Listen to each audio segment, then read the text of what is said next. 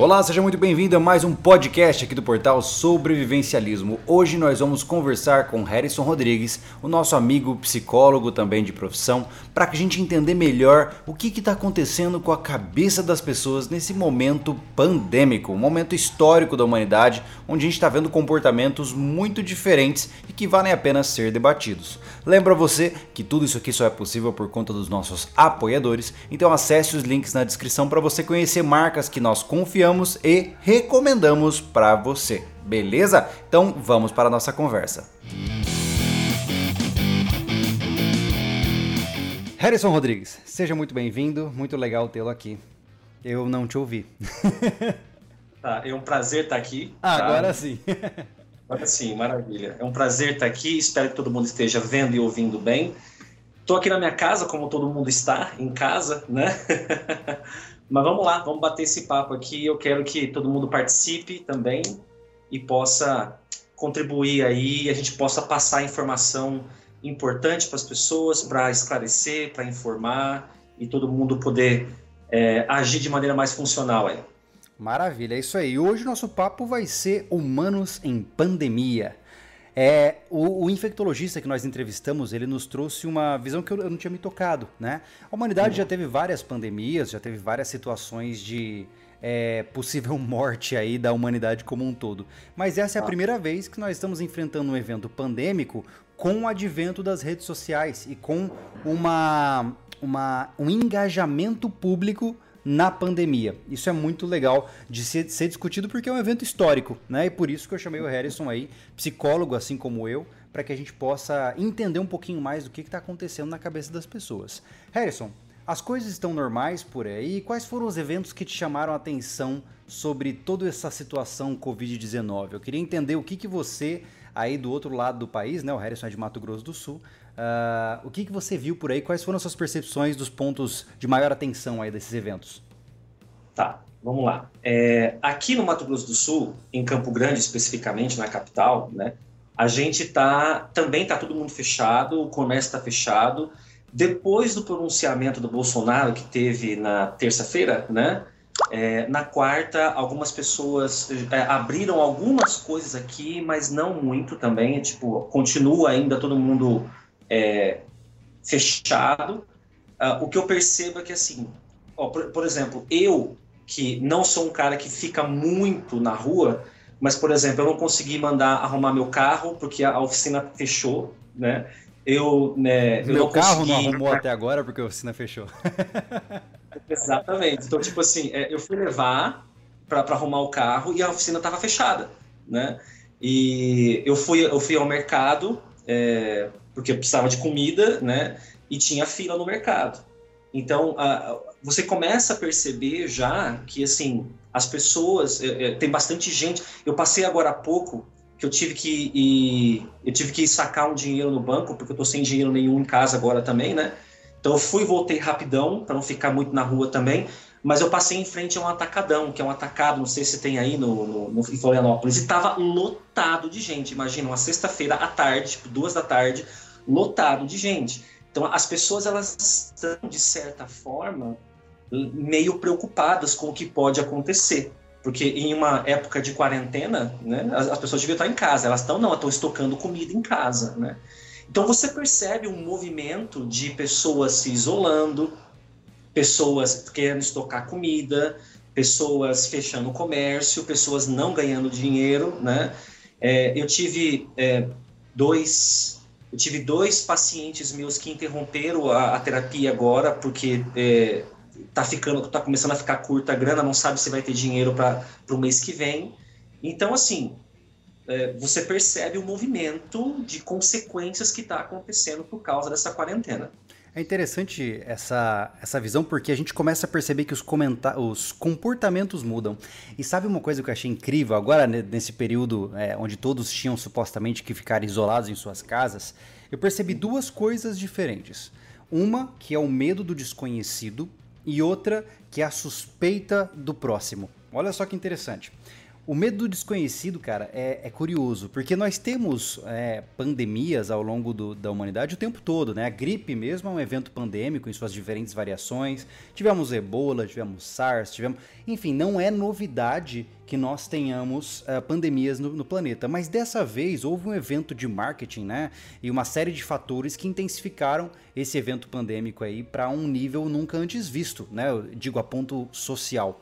E o mais interessante, cara, é que as pessoas, é, elas. Vou, vou, retratar um exemplo. Aqui na, na, na rua onde eu moro, tem uma senhorinha que ela sempre andava de bike pelo bairro. Cara, ela tá dando voltas de bike no quintal da casa dela. E as pessoas muitas vezes ficam imaginando que é, o ar é tóxico, né? Ou seja, elas não entenderam o contexto de isolamento social e elas aplicam como se de fato nós estivéssemos enfrentando um momento onde saiu na rua morreu, né? Então esse medo do desconhecido se manifesta de várias formas. Enquanto, por exemplo, uma senhorinha dá voltas de bicicleta no quintal, Uh, nós temos pessoas comprando um monte de papel higiênico, nós temos pessoas, uh, já houveram alguns saques né, em alguns mercados, acho que foi no Rio de Janeiro e em Minas Gerais, eu acho uh, mercados que foram saqueados por grupos de pessoas. Então o medo do desconhecido ele leva as pessoas a, a alucinar o cabeção, né, cara? É muito louco isso. E o segundo ponto, né, só para que depois a gente possa discutir isso, é o, o medo do próximo, né? A suspeita do próximo. Cara, eu, te, eu fui ao mercado, eu sabia que estava tudo bem tranquilo, fui ao mercado da minha cidade, uma cidade pequena, 10 mil habitantes. E, e o, o, Anderson tá com gripe, né? Ele tá com gripe, não a gripe que todo mundo tá com medo. E dentro do mercado, cara, já era uma situação meio assim. Sabe aqueles filmes de suspense onde tá uma pessoa por corredor e todo mundo anda meio, né, se entreolhando assim, é aquela coisa meio estranha. Aí quando o Anderson fez um rapaz, foi muito estranho, cara. Só ouviu as pessoas, ai, vai para lá, vai para lá, ó. e foi muito engraçado isso, cara, porque eu percebi que existe um medo primitivo de você pegar algo que você não vê e que você não consegue controlar. Isso é uma coisa muito interessante. Esses são os pontos que eu achei mais interessantes. Você vê de forma diferente? Você acha que isso se comporta de forma diferente? Cara, sim. Aqui, aqui eu vi isso também. Na, quando eu fui a, ao mercado antes de ontem e quando eu fui ao banco hoje também, né? É, inclusive o banco estava entrando só de três em três pessoas, né? E, e aí eu fui na boca do caixa para sacar dinheiro, né?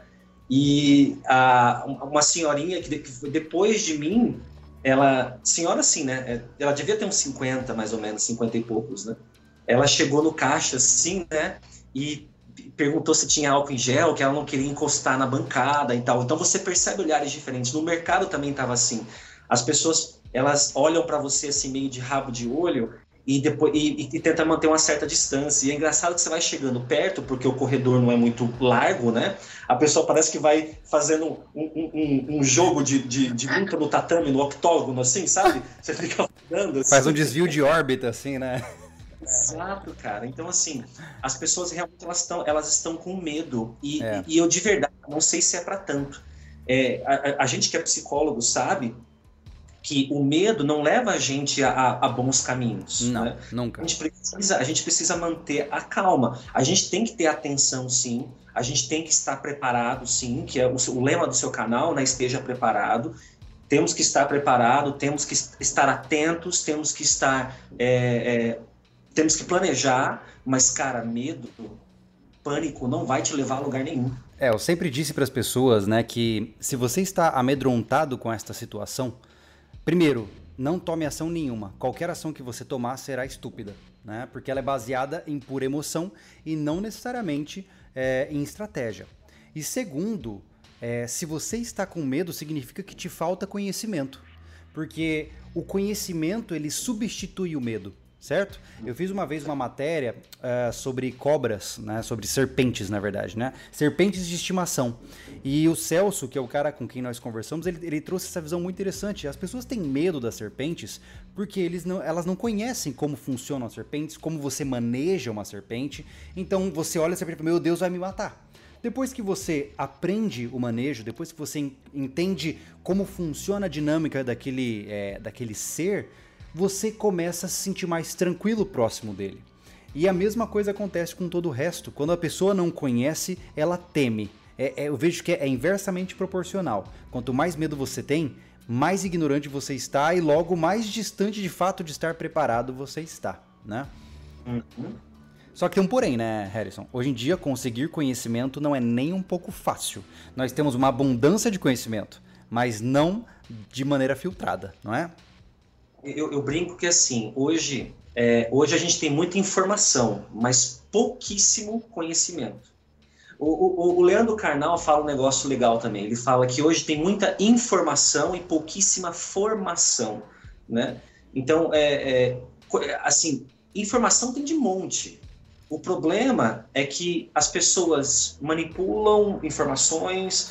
É, é, hoje está cheio de clickbait na internet porque está todo mundo, todo mundo querendo ser clicado, querendo ser visto, é. querendo ser curtido e é onde começa essa construção de pânico é, de que coronavírus é a coisa mais perigosa e importante do mundo neste momento, né? Inclusive, é, você que é psicólogo sabe, a gente tem o viés de disponibilidade. Para quem não sabe que está assistindo aí, o que, que, é um viés cognitivo? Um viés cognitivo é uma espécie de atalho que o seu cérebro pega para poder tirar conclusões mais rápidas e não gastar energia. E a gente não tem muito como o que fazer, porque o nosso cérebro é preparado para isso, ele é neurobiologicamente preparado para isso. E o que, que é o viés de disponibilidade? É a informação que está mais disponível para você é a que acaba tendo mais peso e acaba tendo mais importância e você lembra mais. Como a gente está sendo bombardeado todos os dias, 24 horas por dia sobre coronavírus, a sua mente começa a acreditar, mesmo que não seja, que essa é a coisa mais perigosa e letal do mundo. É. E você começa a ter um senso de que se você perder qualquer informação, você pode morrer. Entende? E, e, e aí que mora o perigo, porque as pessoas começam a desenvolver pânico. Já parou para pensar, Harrison, quantas pessoas podem ter desenvolvido, enfim, desencadeado comportamentos fóbicos por conta dessa pandemia? Eu, eu, eu nem imagino. Eu tenho clientes meus que estão tendo mais crises de ansiedade por causa de coronavírus. Olha só que Porque, loucura, né? É, eu, eu, eu, é, eu ofereço para os meus clientes, para os meus pacientes, eu ofereço a possibilidade de me mandar mensagens durante a semana, não ter que esperar até a sessão dele, dessa semana ou da semana que vem. E eu tenho recebido mais mensagens de áudios do meu, dos meus pacientes tendo uma crise no momento que ele está gravando o áudio porque ele viu uma notícia tal na, na, na, na no, no, jornal, no telejornal, na, na, na TV, entende? Então, é, não é uma questão de nem de imaginar, está acontecendo. Pessoas com transtorno de ansiedade estão ficando mais ansiosas, tendo mais crises. Pessoas estão desenvolvendo fobias sociais porque tem medo de sair na rua. Quem já tinha uma tendência acaba desenvolvendo. Se, ela já tinha medo de sair na rua e passar mal, imagina agora. É que agora o medo ele foi justificado socialmente, né, Harrison? Agora é meio que assim, ela recebeu a aprovação social dizendo que sim, realmente é perigoso sair lá fora. E aí essa pessoa de fato começa a ficar numa retroalimentação, né? Como você mesmo disse, né? Ela fica com medo, aí ela busca notícias que geram mais medo e assim consequentemente. E parte disso é também problema causado pelo Big Data, né? Ou seja, pela, pela forma como as redes sociais e as redes de notícias funcionam, né? Por um lado, como você bem disse, uh, todo criador de conteúdo ele não é guiado por criatividade, ele é guiado por índices. Então, por exemplo, se eu faço um, um sei lá, vou fazer um vídeo sobre uh, coldres, pronto, um coldres de pistola, vou fazer um, aí eu faço um vídeo sobre coldres de pistola e ganho, sei lá, 20 likes. Aí eu faço um vídeo sobre coronavírus vírus e ganho 3 mil likes. Opa, pera lá. Aí o negócio ficou diferente. Quer dizer que o próximo conteúdo que eu vou fazer vai ser sobre coldre de pistola? Não, vai ser sobre coronavírus, porque é o que deu retorno. E o processo ele começa a se tornar uma retroalimentação, porque quanto mais cliques eu ganho, mais cliques eu quero, porque eu trabalho com isso, eu vivo disso, né, sendo um jornalista, seja lá de qualquer meio, né? Uh, e aí o negócio começa a andar. E para piorar a situação, dentro do Google, se você está logado no Google, ou se você usa sempre o mesmo computador ou o mesmo celular, a, a Google já vai determinando quais são os seus interesses médios. E ela vai, para te manter presa à plataforma, sugerindo os conhecimentos que você mais pesquisa. É a mesma história da questão da bolha política, né? O cara que tem pensamentos conservadores dificilmente vai, de repente, ter para ele sugerido um vídeo ou uma notícia de contexto liberal. Né? Então é mais ou menos assim que funciona. E a mesma coisa acontece com o coronavírus. Então, quanto mais você pesquisar sobre isso, mais você vai receber sobre isso, e pior vai ser a sensação de que, meu Deus, o mundo está acabando, né? Uhum, exatamente. A, a gente tem essa tendência de acumulando informação, informação, informação, não se preocupa tanto em buscar conhecimento, porque isso vai gastar seu tempo, vai gastar sua energia, vai gastar energia psíquica, energia cerebral. Então a gente se contenta em ficar só consumindo esse conteúdo que chega assim cuspido na gente, né? E é onde se constrói medo em cima de ignorância. Com certeza. E, galera, eu não estou dizendo aqui que coronavírus não é, não é perigoso, não é importante. Não é isso que eu estou dizendo. O que eu estou dizendo é que você precisa, você precisa se informar de maneira fidedigna, de maneira confiável, para que você possa ter um conhecimento adequado de como esse vírus funciona, para que você não fique vivendo em medo. Você vai tomar as precauções que têm que ser tomadas, mas sem você ter que ficar com medo, porque você vai estar preparado tanto dentro da sua casa quanto você quando você precisar sair da sua casa. É, é, essa é a ideia. Não é, a ideia é não viver em medo. É. Esse é o principal que eu estou trazendo. E sabe que eu acho engraçado, a gente se resguarda disso. Ó, tem um rapaz fazendo uma pergunta ali, o Cloreto de alguma coisa ali. Ele, daqui a pouco eu vou responder a sua pergunta, amigo.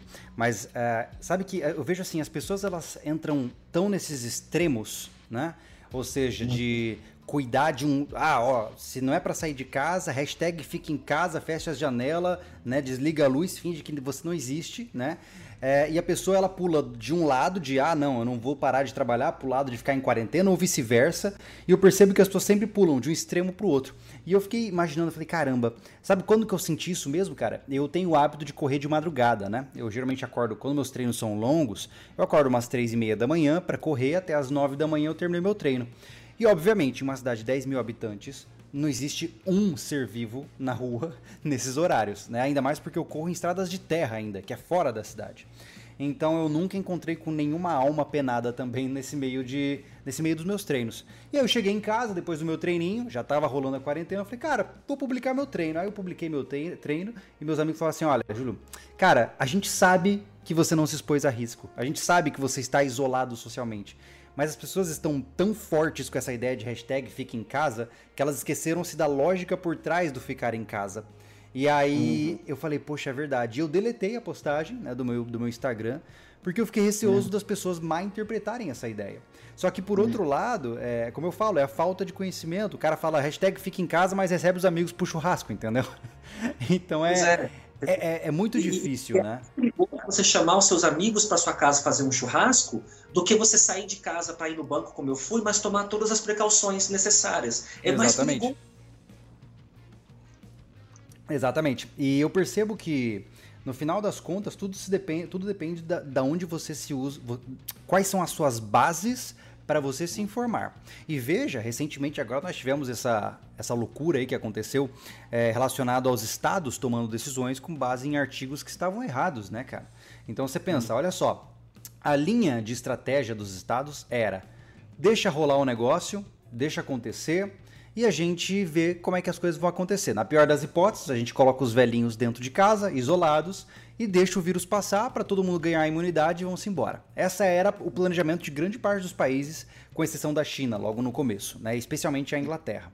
E aí esse cara lançou um artigo onde ele, com uma projeção matemática, calculou que se essas orientações continuassem, mais de 500 mil pessoas morreriam só no Reino Unido. E aí o povo alucinou o cabeção, ficou louco. Aí veio a ideia do lockdown global. Aí veio a ideia de desligar tudo, né? É, e aí tá, todo mundo fez a quarentena, atacou, realmente fechou tudo. E agora, cara, foi acho que ontem ou anteontem, o dono do artigo emitiu uma retratação falando que os cálculos estavam equivocados, que em vez de 500 mil pessoas morreriam, morreriam 20 mil. Sim, ainda são 20 mil pessoas, eu sei disso, mas nós estamos falando de uma mudança de proporção e de gravidade muito alta, né? Que talvez demonstrasse que um congelamento total da economia não fosse o caminho mais adequado, né? E, e eu estou puxando esse assunto por quê? Porque tudo isso baseado em um artigo, né? Veja, os nossos governos, eles tomaram decisões que vão impactar milhões de pessoas para bom e para ruim, né? Com base em pouquíssima base científica. Isso também é complicado, né? Então perceba que não, não ataca só o indivíduo, ataca também as instituições, né? Porque as instituições são feitas de indivíduos também, né, Harrison? Sim, é, e é, o que, que acontece? É óbvio que esse, esse, é, essa quarentena, esse aqui em Campo Grande tem toque de recolher, não sei se aí tem, aqui depois Caraca. das 22 não pode ficar circulando na rua mais. Se ficar circulando na rua, a polícia vai, vai advertir para que volte para casa. Olha então, só, não, aqui não, aqui é, não. Ah, é, talvez por ser menor, né? Florianópolis é maior, bem maior. Bom, se bem que Antônio Prado é, é, a sua cidade é bem menor, né? Mas então, o que que acontece? Ah, o, esse, esse é, é, muito fácil a gente e, a, e, e, grande parte dos seus ouvintes que deve estar tá aí acompanhando você, a gente tem celular, tem um computador, tem acesso à internet, é, a, a gente tem talvez algum trabalho, alguma fonte de renda, é fácil, ou mais ou menos fácil para a gente parar duas semanas. Agora, imagina aquele microempresário, imagina aquele, aquele trabalhador autônomo que precisa do dinheiro da semana para conseguir botar comida dentro de casa. É difícil, cara. É, é um tipo de, é um tipo de, de, de, de estratégia que para algumas pessoas significa uma, uma tragédia familiar, uma tragédia econômica. Com né? certeza, e vale enfatizar aqui, né, que eu mesmo, é, eu não tenho autoridade para dizer se é certo ou errado. É, hoje em dia todo mundo tem que ter uma opinião, né? Ah, não, eu acho que tem que quarentenar. Ah, eu acho. Cara, você não é cientista, você não é formado em, nessas histórias. Então, assim, antes de você emitir uma opinião e falar isso para muitas pessoas, você também tem que ter uma responsabilidade social. Se a sua opinião é infundada, ela não tem base científica, não fale, né? Então eu não estou aqui dizendo que a quarentena é um equívoco, eu não estou aqui dizendo que nós devemos sair para a rua e trabalhar, e eu também não estou dizendo que a gente tinha que ficar quarentenado. O que eu estou dizendo é, estou apontando os fatos e mostrando os, os, fenômenos que eles causaram. Agora, se você me diz, Júlio, o que, que você acha? Sei lá o que, que eu acho, eu não tenho a menor consciência do que eu acho, até porque eu não sou um virologista, eu não sou, eu não entendo nada de números, matematicamente eu sou um ignorante, então quem sou eu para dar o caminho das pedras? Não é isso, Harrison? Tá. Todo mundo tem que dar opinião hoje em dia, né, cara? É, a, a, a gente não tem discernimento suficiente, a gente não tem uma equipe científica por trás de nós para dizer o que, o, o que a gente acha que tem que fazer. No, no, agora não é hora de achismo, não é hora de opinião, né? É, é, uma, é, é hora de a gente seguir aquilo que parece mais é, funcional nesse momento. E o que, que nós temos agora? A gente tem um impasse.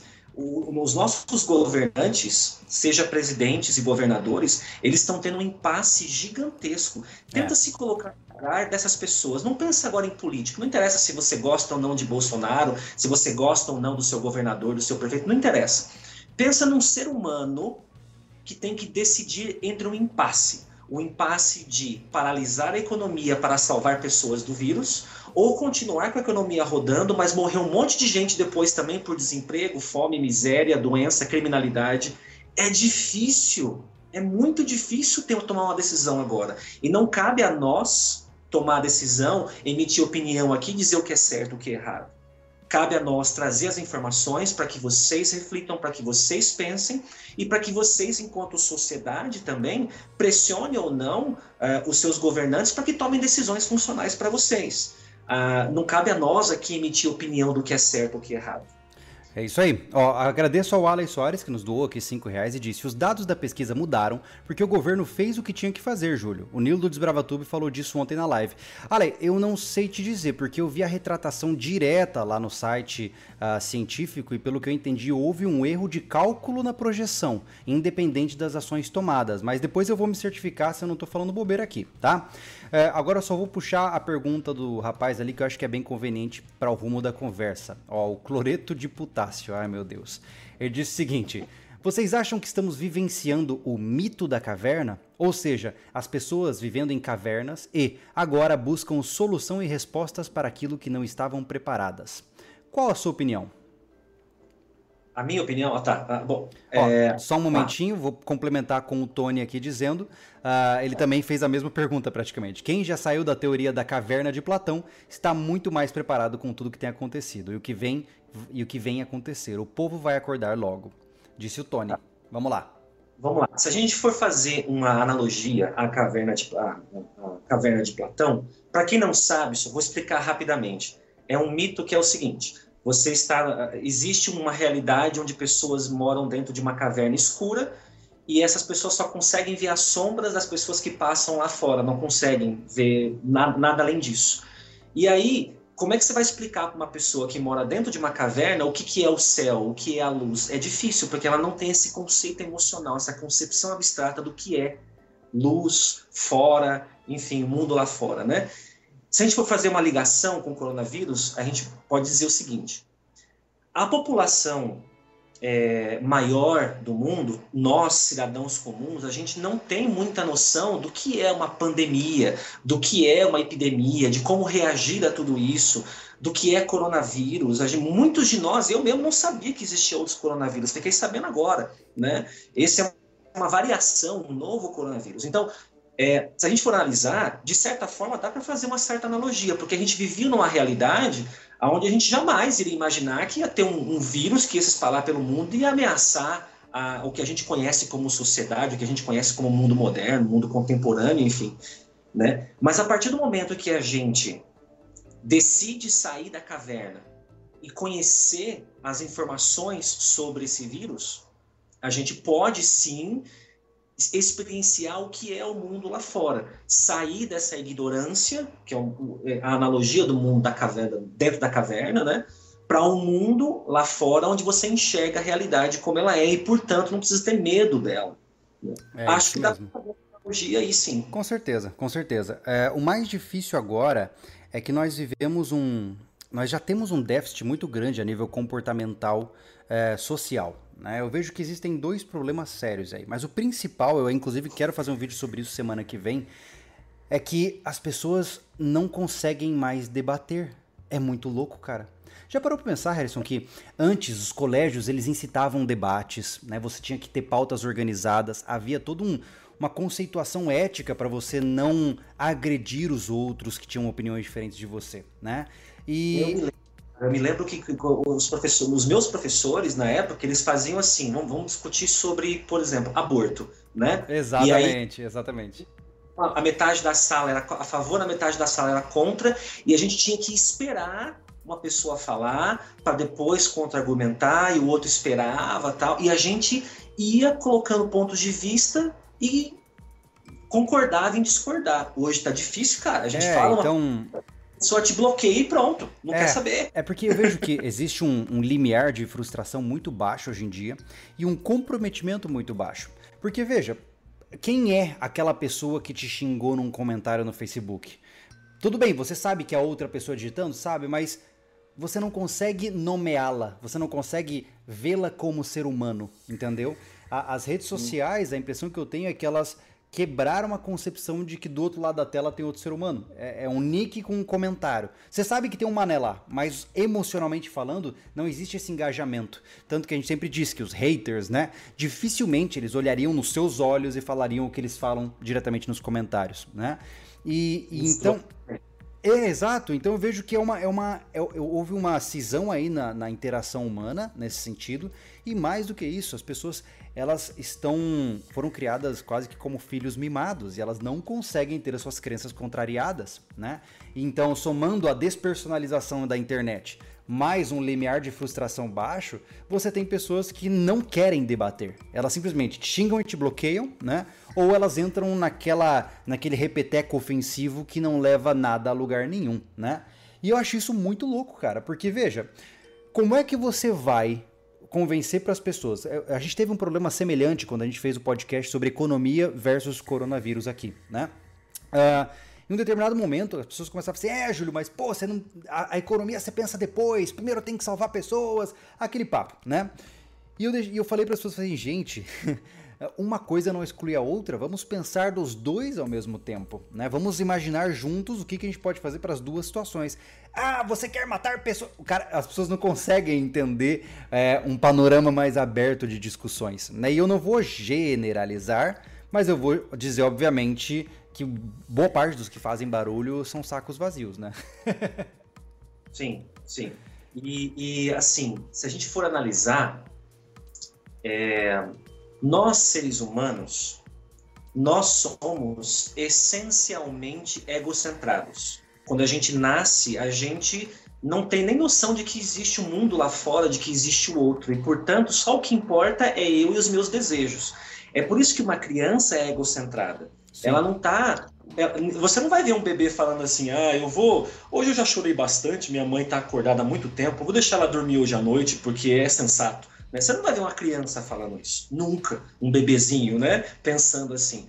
A gente desenvolve senso ético, senso moral, senso de cooperação, senso de ecologia quando a gente vai crescendo. Sim. Mas a gente é muito individualista, muito egocentrado quando a gente é mais novo. É. A internet ela possibilita essa é, a, a, manutenção desse egocentrismo, né? De você estar tá muito centrado no que você acredita, no que você quer, naquilo que você pensa e, portanto, você só enxerga o que você quer enxergar, só acredita naquilo que você quer acreditar e, e tem dificuldade de aceitar outros pontos de vista. É, Ou eu até queria... Sabe como que eu posso visão. É muito difícil isso mesmo. Sabe como que eu posso resumir? É, eu poderia entrar aqui numa discussão dizendo que a psicologia positivista avacalhou com as gerações de jovens, etc.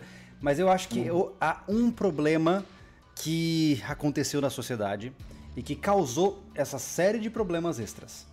Medalha hum. de participação. hum. Basicamente. Né? Por quê?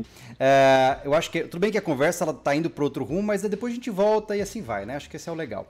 É, tá. Olha só que interessante. Nas décadas, a partir da década de 70 para frente, uh, os cientistas começaram a pensar, gurizada, vamos cuidar melhor dos nossos jovens, né? vamos tentar fazê-los se tornarem mais felizes, lá, lá, lá. E aí, a partir daí, houve uma série de é, in, in tentativas, etc., e veio essa abordagem da psicologia positivista, onde você tinha que manter a autoestima daquela criança sempre boa, né? Ou seja, o objetivo para formar um cidadão bom, legal e feliz era manter a sua autoestima em alta. Isso significa o quê? Se ele perdesse a corrida, ele não podia ficar triste, ele ganhava uma medalhinha de participação para mostrar que ele também fez o esforço dele, né? Só que neste mesmo período, né, neste mesmo período de é, tentativa de aplicação desse estímulo baseado em, em autoestima, você teve uma, uma exponencialização de transtornos mentais e também de infelicidade ao longo dos jovens que vieram nas décadas consequentes. Ou seja, toda nossa estruturação é, metodológica de colégios, da criação de pais, foi voltada para um equívoco de pesquisa que nos levou, afinal, a nos formarmos como cidadãos mais individualistas. Não é isso? Tô, equivocado, Harrison? Não, não. Ah, é, essa proposta é válida mesmo. Eu não acho que a gente está fugindo muito do assunto, não. Eu acho que isso é muito pertinente, porque se a gente está falando sobre comportamento de humanos na sociedade, hoje em dia, a gente consegue entender por que, que os jovens hoje, talvez de 15 anos, um pouquinho para baixo, um pouquinho para cima, né? É, a gente consegue ver tantos jovens que é, são pouco tolerantes à frustração né, se frustram muito fácil, se é, desenvolvem medos muito fácil. Talvez seja porque na escola nunca perdeu. Ele sempre ganhou uma medalhinha, mesmo que ele não se esforçasse para nada. Dentro do a livro. Des, desculpa te, te interromper, lembrei de uma coisa legal, que senão eu vou perder a linha. Dentro do livro que eu fiz o vídeo recentemente, Como se tornar resiliente, ele fala uma coisa legal, cara. Olha só. Quando você nunca sofre derrotas, quando você ou ganha bem ou ganha, certo? O seu termômetro de ação, ele fica equivocado. Vou usar um exemplo besta, tá? Você bota a mão no fogo, o que que acontece? Você se queima, certo? E aí você não é besta de colocar a mão no fogo novamente. Agora imaginemos que por um milagre você coloca a mão no fogo e não se queima. A tendência é que você vai botar a mão no fogo de novo, porque para você tanto fez, tanto faz. Isso não muda nada. Então, quando você é, tira o termômetro de aprovação social real, que é ou você fracassa, ou você é bem sucedido, você bagunça o, o, o, controlador de comportamentos dos indivíduos, porque eles querem ser recompensados por qualquer coisa, como aquela conversa que a gente já teve, né, Harrison, que é todo mundo querendo o floco especial de neve, né? Isso. É, e a, a, gente sabe hoje em dia, as ciências cognitivas mostram para a gente, isso é científico, tá? Isso não é, não é achismo, não é eu que estou falando, tá? Isso é científico. A gente sabe hoje em dia que os estímulos negativos, as experiências negativas, elas ensinam muito mais do que as experiências prazerosas. Muito mais. Você consegue ver isso, você que está aí assistindo, consegue perceber isso quando foram os momentos que você mais cresceu e, e evoluiu enquanto pessoa, que você mais aprendeu? Foram certamente nos seus momentos de grande frustração num término de namoro, numa grande perda, numa uma empresa que você faliu, numa, num acidente que você teve, numa ou quando você né, teve alguma dor grande de, algum, de alguma experiência, de alguma decisão que você tomou, você tem uma grande evolução, você tem um salto de aprendizado, de evolução, de crescimento. Quando você tira a frustração do ser humano, quando você tira a frustração, por exemplo, do jovem que não se esforçou e, portanto, não, não conseguiu aquela medalha, você tira dele a capacidade de aprender, de crescer, de evoluir enquanto ser humano. Compreende a grandeza disso? É muito louco, né? A gente boicota o potencial humano tentando exaltar o potencial humano. Olha que loucura. É, é realmente um, um, ato. Bem que dizem né? que de boa intenção o inferno tá cheio, né? agora, se a gente fosse pegar um gancho disso para nossa atualidade agora, né? A gente que, que é de 80, da, da, década de 80, eu sou de 85, você é de é, 80 eu já, aí? já não vale, eu sou 90, né? Eu sou 89. Você é mas tá bom, você, tá, você, você ainda tá na. Zona nessa, de transição. Zona de transição, tá bom. É, é, nós, dessas décadas aí, a gente não, não tinha internet, a gente tinha que se virar, a gente tinha que é, ir na biblioteca pesquisar, porque não tinha Google, né? É, a, a, gente está acostumado com é, se esforçar para conseguir alguma coisa. Cara, só quem fez trabalho escolar usando a enciclopédia da Barça sabe o qual papel almaço escrevendo Meu na mão. Meu Deus, cara, como era horrível, cara. então, exatamente.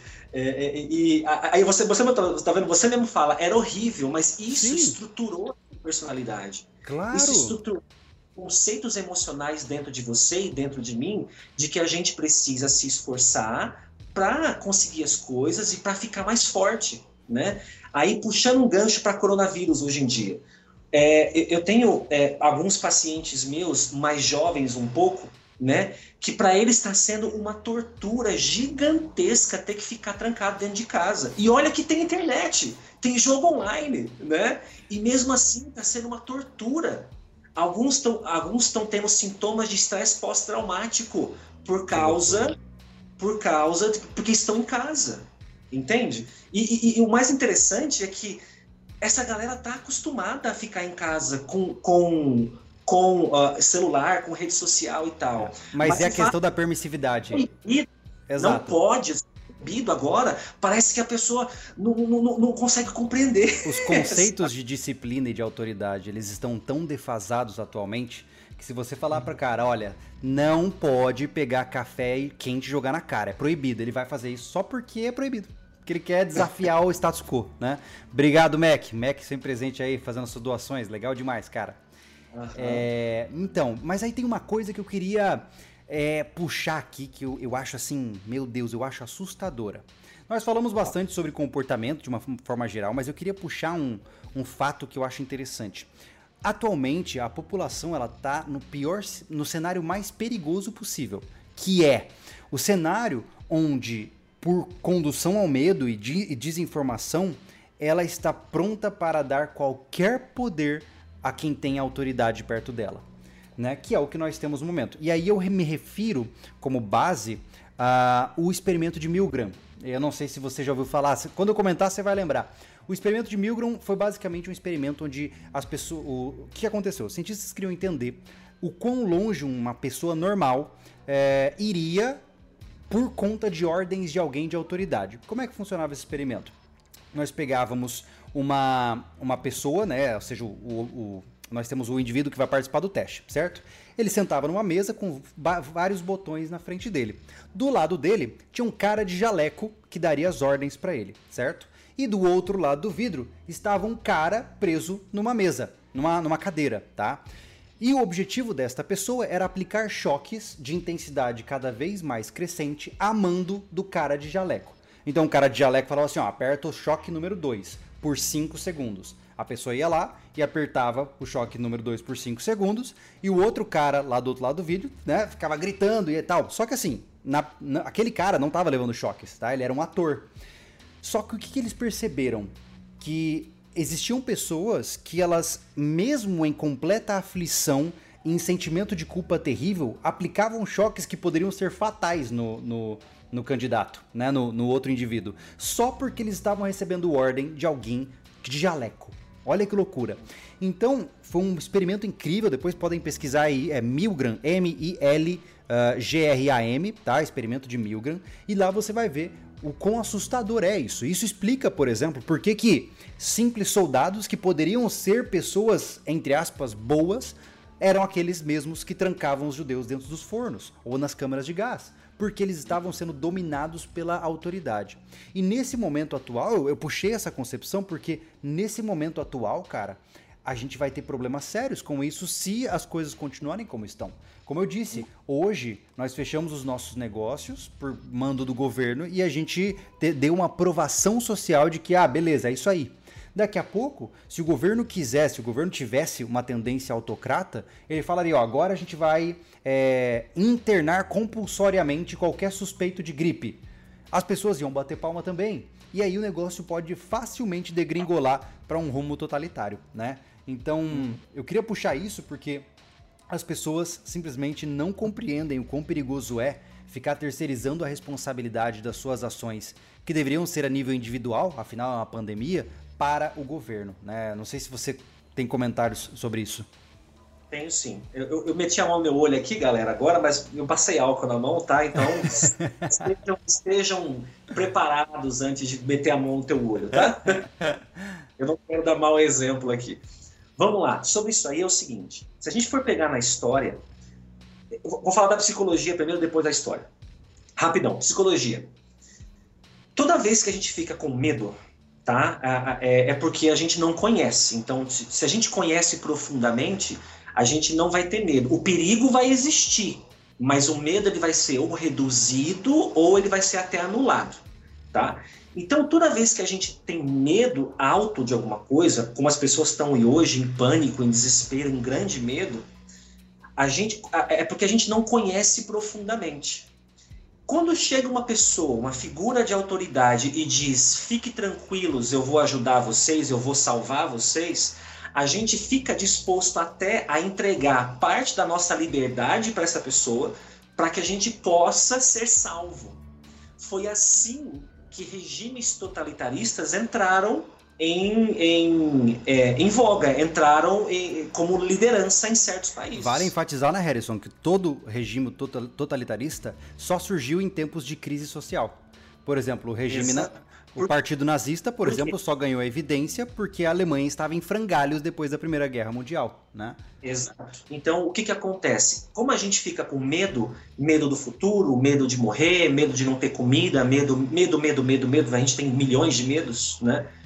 Quando a gente fica com medo, a gente tem medo do desconhecido. Quando aparece uma pessoa que aparentemente vai nos salvar, a gente não se importa de entregar um pouco da, do, daqui, dos benefícios que a gente tem. Isso inclui liberdade. Quando a gente aceita, por exemplo, ficar em quarentena, a gente está abdicando da nossa liberdade, confiando de que o Estado sabe o que está fazendo, né? Isso pode ter um pouco, pode despertar certo medo na gente que é libertário? Pode, Pode ser, porque se o, se o Estado está avançando né, e, e tendo mais controle, isso não, não, não, está muito, não pode estar também muito longe, né, não, não precisa de muita, é, como que eu vou dizer, muita mudança para que haja uma intervenção ainda maior e se instale um, um, um, regime totalitarista, como você falou. Aqui no Brasil, eu acho que isso é pouco provável, né? É, Mas porque... em outros países tem centenas de países no mundo, né? É. Agora entra aqui a doação do nosso amigo Igor. Obrigado, Igor. Ele disse o seguinte: reflexão. Seremos uma sociedade melhor pós-corona? Eu adorei essa pergunta, cara. Eu tava lendo aqui, eu vi ali, né? Eu, eu adorei essa ah, pergunta. Vale enfatizar, Harrison, só para o pessoal que está perguntando agora, a gente dá prioridade primeiramente para as doações, os superchats, tá? E aí daqui a pouquinho a gente vai abrir para perguntas abertas aí para todos vocês, beleza? Continuemos. Vamos lá. Então, para a pergunta dele, que ele perguntou aí, né? Uh, eu, de verdade, eu acredito que sim. Eu acredito que nós, porque assim, a gente, a gente tem essa, essa tendência de prestar muita atenção naquilo que é negativo. A gente só começa a pensar no positivo depois, e olhe lá, às vezes nem, nem depois. Mas, ó, gente, pensa bem. Depois dessa crise, e no final do ano todos estaremos bem, a gente vai passar o Natal como se nada tivesse acontecido, a não ser as pessoas que perderam pessoas importantes, né? Essas pessoas vão lembrar, claro. Mas a maioria de nós, esmagadora de nós, lá no Natal vai estar todo mundo sorridente, tranquilo, como se nada tivesse acontecido. E, mas o importante para a gente passar por essa crise agora e ser uma sociedade melhor é ver que existem pontos bons desse vírus. A gente está é, tá agindo cooperativamente, talvez como há muitos anos não agíamos apesar de, de eh, as pessoas estarem com medo, mas elas estão respeitando a quarentena. Eu saí na rua agora há pouco, né, para ir num banco, e eu vi pouquíssima gente na rua. Então a gente está aumentando um senso de, co de cooperativo, co cooperatividade. A gente vai ter hábitos de higiene muito mais é, refinados, certamente depois disso. A gente vai aprender a fazer asepsia melhor a gente vai passar por essa mais forte, porque psicologicamente falando, a gente sabe que toda dificuldade que a gente passa, a gente desenvolve habilidades, competências, e que elas ficam depois que essa crise passa. Ou seja, a gente vai ficar mais forte, a gente vai estar mais resiliente, mais tolerante. Né? Se aparecer uma outra epidemia, a gente já vai estar mais preparado, porque a gente já passou por uma. É, e, e, então, assim, a gente vai sair dessa melhor e mais forte. A gente vai passar por um período difícil de, de economia também, mas estaremos mais fortes, acredito eu. Essa é a minha visão que eu tenho. É interessante a sua visão. Eu sou um pouco mais pessimista nesse sentido, né? Eu, eu acredito que um, essas mudanças elas estão sendo encabeçadas por uma boa parcela da população e sim uh, de maneira ampla, né? Pensando em estatística, né? Em números o, o mundo vai dar um passinho a mais na prevenção pandêmica, eu concordo. Mas do ponto de vista individual, acho um pouco difícil, né? A maioria de nós não teve hábitos que ficaram recorrentes, por exemplo, da SARS de 2009, né? Mas é uma pequena parcela da população deve ter melhorado. E eu tenho certeza que isso já é um ganho, né? Na humanidade sempre é assim, né? Nós temos aqueles que sobrevivem, aprendem e evoluem, aqueles que morrem e aqueles que sobrevivem e esquecem e continuam iguais. a, a, um, um, conto que a, a Monja Cohen fala. Eu não sei se vocês sabem, mas eu conheço a Monja Cohen pessoalmente. Eu já estive cara a cara com ela. Eu lembro quando você fez isso. Antes, quando eu fazia artes marciais ainda, ela era sensei do meu sensei e foi bem legal. Mas ela conta um conto, até hoje ela conta, que eu nunca esqueci, que é muito legal é, que a gente tem é, é, quatro tipos de, de, de, aprendizado, de seres humanos que aprendem. A gente tem aquele, aquele que é, é tipo como se fosse um cavalo. Ela, ela faz analogia com um cavalo. Tem aquele cavalo que aprende só do, do cavaleiro dar, dar um, um trotezinho assim, com a perna, ele já, ele já sabe que ele tem que ir mais rápido. Aí tem aquele cavalo que ele precisa o segundo cavalo, né? Ele precisa de uma de uma chicoteada ali na, no, no, no arreio, né? Para poder é, ele ele ir para frente e aprender que ele tem que andar. Tem o terceiro cavalo que ele só aprende quando ele pega o chicote e saca no lombo dele. E tem o quarto cavalo que ele só aprende quando o chicote arranca couro dele. Entende? Então, assim, de fato, é, depois desse de, de, de, dessa crise toda, a crise do corona e depois da crise econômica que a gente vai ter também, né? É, vai ter as pessoas que empreenderam, que se renovaram, que criaram hamburgueria em casa, por exemplo, para entregar no iFood e ficou famoso e vai começar a ganhar dinheiro com isso. Tem as pessoas que estão se reinventando, se renovando e ficando maiores e melhores e mais fortes. E vão ter as pessoas que são o cavalo, que só aprende com arrancando couro mesmo, né? É bem isso. É bem isso. Ó, o Felipe nos doou aqui 10 reais, obrigado Felipe. E ele disse: Na opinião de vocês, fazer quarentena salva vidas ou evita morte massiva, espalhando mais o número? Uh, Felipe, a gente comentou sobre isso no, na metade da live, mais ou menos, onde eu disse que eu simplesmente não tenho autoridade para dizer qual seria o melhor caminho. E eu tenho muito receio de emitir opiniões, porque por eu não ter um embasamento científico para elas, eu posso estar falando uma grande bobeira, né? E aí lá na frente eu vou falar assim, é, o Júlio falou isso aqui, é um retardado, né? Então, uh, eu acredito que a, a, mesma, o mesmo estilo de vida que eu tenho hoje, durante o momento pandêmico, é o que eu tenho fora daqui. Sinceramente, é, desde que toda a história pandêmica aconteceu, a única coisa que mudou é que eu não tô indo comprar é, ferramenta, que nem agora, eu tô usando essa câmera aqui, que é de menor qualidade, porque o Anderson tá aqui na casa do lado, gravando um fundo de garagem. E tirando comprar parafusos, a minha vida continuou basicamente igual. Por quê? Porque eu já tenho um estilo de vida mais retido, mais preparado, mais focado, né? Então, para mim não mudou grande coisa. E eu acho que esse seria o, óbvio, né? Eu falo sobre isso. Eu acho que esse seria o ideal para os seres humanos, que eles não precisassem se preparar em cima da linha ali da largada da corrida, né? Que você tenha uma vida onde você vá lentamente construindo seguranças, né? Por exemplo, tudo começa com, pô, comprar um botijão a mais de gás em casa, comprar mais uns 10 quilinhos de arroz e assim consequentemente, não de uma forma é, como muitos dizem, né? Eu, depois eu quero entrar nesse ponto também com você, Harrison. Você tá com tempo ainda, né, Harrison? Você tem mais uma horinha, Sim. né? Tenho mais uma hora ainda, Maravilha. É, muita gente fala, ah, mas quem tá estocando é individualista, é egoísta, né? Mas eu entendo o cara que vai entrar no mercado e pegar todo aquele produto que está disponível. Isso aí também já é meio complicado. Uh, não quero nem entrar muito na discussão disso. Mas Uh, aquele que se prepara com o passar do tempo, que há anos vem comprando coisas, vem se organizando, sem defasar mercado nenhum, sem tirar recursos de outras pessoas, esse sim de fato não passou por problemas. Eu, na verdade, só tive muito mais trabalho, porque eu, como conteudista da área, tive que falar, falar bastante sobre o corona aqui no canal, né? Uhum. ai, ai. Mas é, mas é isso que eu digo. As, ó, já recebemos uma doação ali, eu nem sei que que JP é o Yen? Eu não sei o que é isso. É chinês? Eu não. Me falta conhecimento, tá? é japonês, alguém falou ali. você, ah, é, você, você recebeu 120 ienes, deve ser isso. Deve ser isso, eu não sei nem como funciona. Olha só, o Delo, obrigado Delo, diz o seguinte: boa colocação, Júlio. Se nem os especialistas sabem o que fazer, quem dirá a gente? Abraços e parabéns pelo trabalho. Um abraço para todos os apoiadores do Telegram.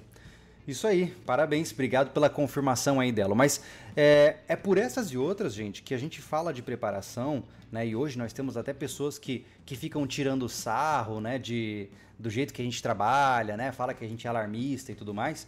E eu percebo que esse tipo de concepção ela é muito equivocada. Né? Ela é baseada em um, uma, uma, falácia né? de que preparadores são egoístas. Ô Harrison, você que não necessariamente está dentro desse mundo, você vê preparadores e sobrevivencialistas como egoístas porque eles estocam comida e na hora do apocalipse eles não vão dar para ninguém? Não, não vejo assim. Porque tem muita gente que vende essa imagem, né? De que nós somos. Qual, qual é a palavra certa para hoarders e stockpilers, né?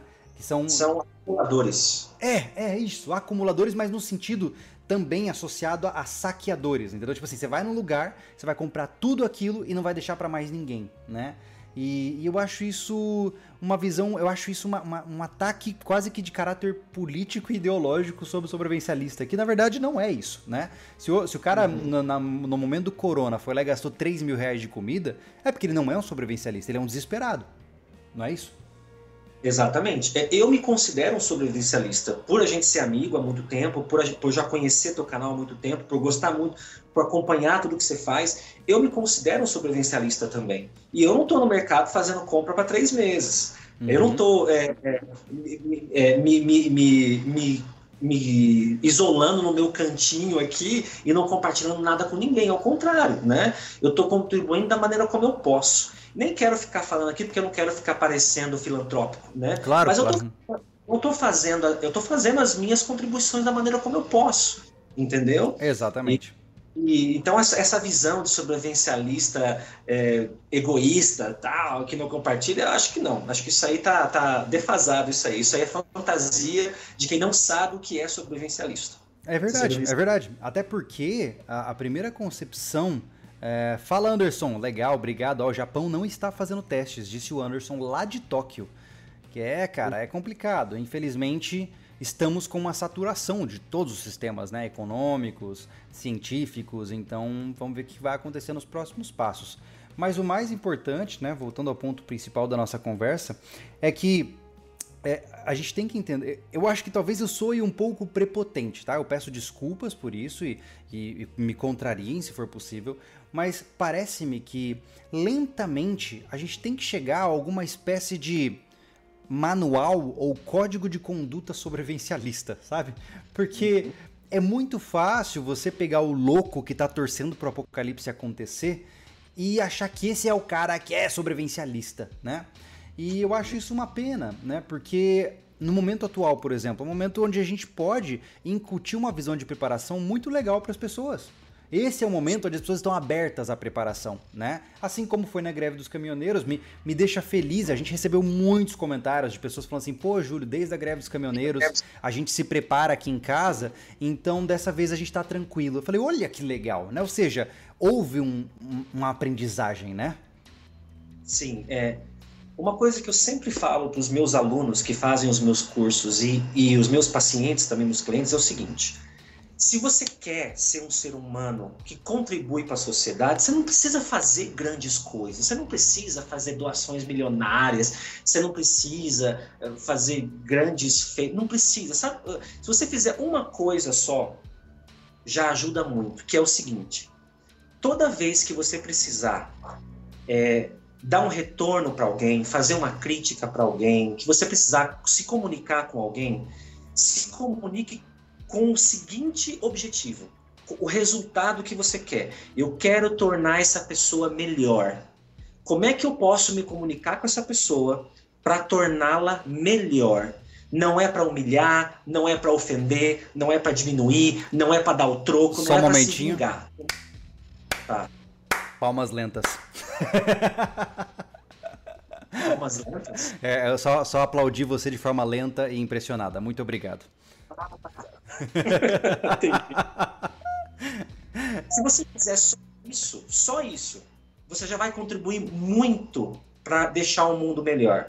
Porque o que, que vai acontecer? Aquele prestador de serviço que veio fazer seu jardim, sei lá, e ele não fez bem feito, você não vai humilhar o cara porque ele fez bem feito, ou vai achar que ele. ou, ou dar uma, um comidão de rabo nele porque ele fez errado. Você vai tentar tornar ele um profissional melhor. Você vai chegar para ele e vai dizer: olha aqui, cara, você fez um trabalho assim, assim, assado. Podia ser melhor aqui, aqui, agora, aqui, assim, assado. É, eu tô te falando isso aqui porque eu quero que você seja um cara melhor. Não é porque eu não tô criticando você porque você fez ruim. Eu tô, te, eu tô criticando, eu tô dizendo, apontando para você porque eu quero que você seja melhor. Entende? Cara, isso vai tornar. Eu já fiz isso com pessoas e as pessoas agradecem. Eu tô criticando a pessoa e ela agradece você. É, é bem isso. Faz então, aquele velho é, sanduíche, né, é, Harrison? Exato, é a técnica do sanduíche, né? É isso aí. Exatamente. Você é, é, é, é uma maneira também. Mas se você conversar com a pessoa com pensando no resultado, o resultado que eu quero é tornar essa pessoa melhor, meu, já é uma grande contribuição para o mundo e para a sociedade. Agora, puxando para o sobrevivencialismo. Você que é sobrevivencialista, você que já sabe as principais técnicas, você já sabe se cuidar, você já está preparado, você sabe, você sabe se proteger, você sabe isso. Em vez de ficar pagando uma de arrogante para as pessoas, aí tá vendo? Eu falei para vocês, eu falei para importância. Para com isso, você está humilhando as pessoas, está pagando de arrogante. Aproveita agora e pensa: como é que eu posso tornar essa pessoa melhor? E ensina, mostra agora para essas pessoas que ser sobrevivencialista pode ser bom nesses momentos. É aqui que é, o, é a grande pegada, a grande chave que você tem que virar na tua mente. Porque aí sim você vai estar sendo um sobrevivencialista de verdade. E aí sim você está contribuindo para ser um, ter uma sociedade melhor. E você também vai ser uma pessoa melhor, né, meu amigo? É verdade. Eu vou complementar com um segundo conselho aqui, extremamente importante também: economia inteligente de energia. Gente, eu sei que existem momentos da nossa vida onde a gente quer ficar inflamado, né? A, gente não consegue evitar, né? A gente começa a querer discutir política, a gente quer começa a ficar pilhado e vendo no celular tudo quanto é notícia de pandemia e tal. E talvez seja o momento de você se questionar se este é o uso mais inteligente da sua energia e do seu tempo. Por exemplo, se eu e o Harrison agora estivéssemos. Enga... É a mesma coisa que eu falo com um time de futebol. Cara, o cara, ele briga pelo time, ele grita, ele chora, ele, ele entra em pânico. O time nem sabe que ele existe. O sofrimento dele é, meio que não se aplica a mudança alguma. O mesmo a questão política. Se eu e o Harrison aqui estivéssemos degladiando politicamente, um xingando o outro já, indo para baixo, por acaso a minha discussão com ele mudaria a realidade política do país? Não. Logo, é um gasto desnecessário de energia porque não vai acontecer absolutamente nada a partir do ponto disso que a gente fez, a não ser eu e ele estarmos cansados e desgastados, né? Então, esse é o momento onde está todo mundo saturado com esse negócio de pandemia, está todo mundo saturado com jogos políticos que estão acontecendo.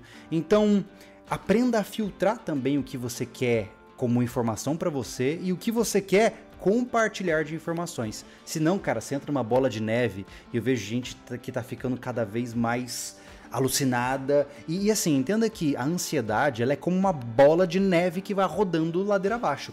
Ela vai ganhando momentum, né? Ela vai crescendo em tamanho, em violência e o índice de destruição dela vai ser cada vez maior, né? Então, não é fácil, né, Harrison? É, só para tornar didático o que você falou agora, a, a, gente começa assim, ó, em nível de, de potência, né, vamos dizer assim, a gente começa com uma atenção, você, fica, você presta atenção, daqui a pouco você fica apreensivo, daqui a pouco você está ansioso, daqui a pouco você está com medo, daqui a pouco você está apavorado, daqui a pouco você está em pânico, entende? E, e é, é, é, é uma, é uma curva ascendente. Você tem que fazer alguma coisa antes de estar desesperado, antes de entrar em pânico, porque senão você vai desenvolver uma síndrome do pânico. Exatamente. Compreende? Exatamente. É, é aqui que, que entra a gente é, aprender a trabalhar com a nossa saúde mental. Faça alguma coisa antes de perder o controle. Isso é inteligência emocional, fazer alguma coisa antes de perder o controle.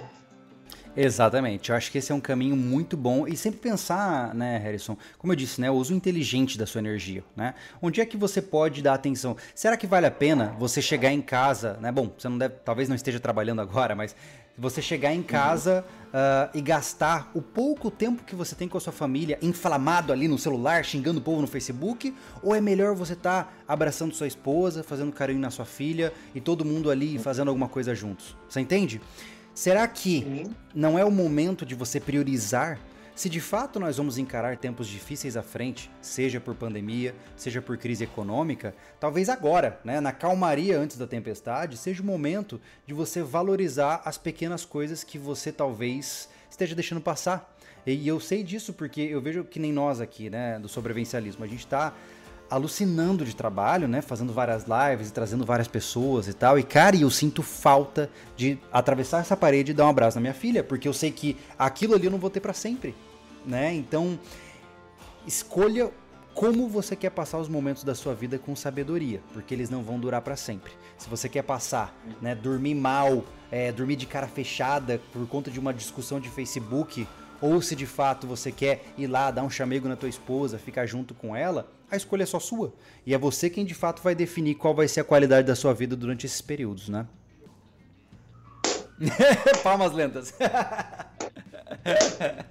ai, ai. Mas é isso aí, gente. Harrison, vamos abrir agora para o pessoal também fazer suas perguntas e comentários? Vamos lá, vamos lá. Pergunta aí, galera, o que vocês querem saber? Vamos lá. Seja vamos. de dia, seja de corona, seja de medo, seja... o que vocês quiserem perguntar, pergunta aí. No final, comportamento humano, economia e saúde nunca se desligam, né? é tudo a mesma coisa no final. Uhum. Uh, eu vou subir um pouquinho aqui para ver as perguntas que estavam mais acima e aí a gente volta. Ó, o, tá teve um rapaz que perguntou aqui. Ó, será que para o final de julho já estará mais tranquilo? Difícil, né, meus senhores? Difícil saber porque. É, é, cara, você já parou pra pensar o quão complexo é esse cenário? Nós estamos falando de comportamentos individuais, estamos falando de comportamentos familiares, estamos falando de economia global, economia nacional, economia municipal, economia individual. Cara, são, é, é, um dos cenários mais complexos que a humanidade está enfrentando nesse momento. Não dá para saber, né? Olha lá, uhum. o Trilhas. É, pode falar, pode falar. Vou falar o seguinte: até final de julho, é possível, existe uma boa probabilidade de coronavírus já estar mais tranquilo, tá? É os dados que eu tenho neste momento. É possível, é, existe probabilidade. Mas, economicamente, não. Acho que vai até o final do ano ainda. A gente vai sentir alguns pesos econômicos ainda. É Só que tudo depende de como vai se desenrolar nos, nas próximas semanas esse vírus e essa paralisação e essa quarentena. É, alguns estimam, inclusive, o impacto econômico até 2023, né, cara? Uma recessão, né? Veremos. Então. Ah, olha só, o Trilhas perguntou: água e energia elétrica, neste momento, devemos nos preocupar? Não, acho que ainda estamos longe de tudo isso, né? Ó, o Hugo perguntou aqui. Pode falar, Harrison. Eu ia falar assim, acredito que não, não precisa se preocupar tanto com água e energia, essas coisas. Serviços básicos acho que vão continuar. Você não precisa também se preocupar em ficar estocando comida para três meses, não precisa ir lá gastar o que você não tem no mercado. Não é para tanto ainda tá? É. Faz o seu estadinho para você não ter que ficar saindo de casa muito. Isso sim, faz uma compra o mês, para você não ter que ficar saindo de casa toda hora, né? Mas não precisa ter medo ainda de falta de abastecimento, coisa do tipo. Acho que não, não, não vem ao caso ainda não. É, como eu falei ali para complementação, o Hugo Cerqueira perguntou: vocês acham que devemos ter um bom estoque de comida? Sempre, né, Hugo? Acho que o objetivo é sempre na sua casa você ter uns dois a três meses de comida. Mas assim, que seja um hábito e não que seja um ato de desespero, tá? É, então esse é um caminho muito legal. E como eu mostrei, também não precisa gastar dinheiro com isso. A gente tem um vídeo aqui no canal mostrando, cara, com 100 reais você compra dois meses de comida, se você escolher as comidas corretas. Então existem muito formas. É. Muito legal. É, existem formas de você se preparar de uma maneira que seja solidária com a sua carteira, né? Ah, olha só, o Moisés perguntou: o final de julho Lobo estará tranquilo? Tranquilíssimo. Eu tenho certeza, se eu morrer hoje, eu morro feliz. vamos lá, vamos. Acho que eu, também morreria feliz. Não, assim, eu ainda. Mas ninguém. É aquela cara, coisa, né, tá cara? Aqui. É, eu quero viver mais, né? Mas se chegar o momento, é o que tem, né? Eu não, vou, não morrerei chorando em desespero. Olha só, vamos dar uma olhadinha aqui. Como construir um bunker, Gleidson? Não, não entremos nesse nível, tá? Uh, a gente já falou por diversas vezes aqui no canal, bunkers em, em, definição, se você se refere a um bunker subterrâneo, ele não tem absolutamente nenhuma serventia para o cenário atual, beleza? Uh, o portal Upgrade, olha só. Júlio, você acha que podemos ter um colapso global até fim do ano? Percebe, Harrison, como as pessoas andam bastante catastrofistas, cara? É muito louco, é. né? Uhum. De deixa eu até dar uma dica, é... não só para essa pessoa que perguntou, mas para todo mundo. Gente, monitorem os seus pensamentos catastróficos, tá? Um, um, uma das, das gênesis, da, da, da criação da ansiedade dentro de nós é o pensamento catastrófico. Se você tem um, um padrão de pensamento catastrófico, você vai ter ansiedade. Então monitora e comece a eliminar esses pensamentos catastróficos. Eles não fazem bem para você, tá? Você não precisa ter um pensamento catastrófico. Tenha um pensamento de planejamento. Isso sim, pensa nas evidências, analisa as evidências que você tem, entende? Se você fica com esse pensamento catastrófico, você não vai dormir direito, você vai ter, você não vai comer direito, você vai ficar doente. Cuidado com isso, tá? Exatamente. Não é para tanto. Exatamente. É isso aí, ó. o Hunter Elite perguntou: Júlio, como eu acalmo alguém da família que está desesperado e achando que o mundo vai acabar? O que eu falei agora. Informe-se. Informe-o, né? Uhum. Busca informação de qualidade, mostra informação para ele, para essa, essa pessoa entender. E dá essa dica que eu falei do pensamento catastrófico, tá? Aprenda a desafiar seus próprios pensamentos. Se você acreditar naquilo que você quer acreditar só, se você for dar acreditar no que você está sentindo e não na evidência que está mostrando para você as, as informações, vai dar problema mesmo. Passa a acreditar em evidências e não no que você está sentindo. Emoções, elas, elas não são ordens. Emoções, elas são sinais que o teu cérebro te manda para você verificar se aquilo é bom ou ruim. Não é uma ordem. Então pensa nisso. Exatamente. Sebastião, muito obrigado pela sua doação. Legal, cara. Vamos lá, vamos para mais algumas perguntinhas aqui. Ah, Continuar com o investimento fora do país ainda é viável ou reserva essa grana? Cara, eu acho que ter meios de renda que não dependem da economia nacional é sempre interessante, né? Mas eu não sou um, é, é eu não sou um investidor experiente para te dizer isso, né? Tá. Eu já, eu já invisto há algum tempo, então eu vou dar uma dica que pode ajudar. Em momentos como esse, é bom estar líquido, ou seja, é bom que você tenha maneiras de conseguir liquidez do seu dinheiro caso você precise.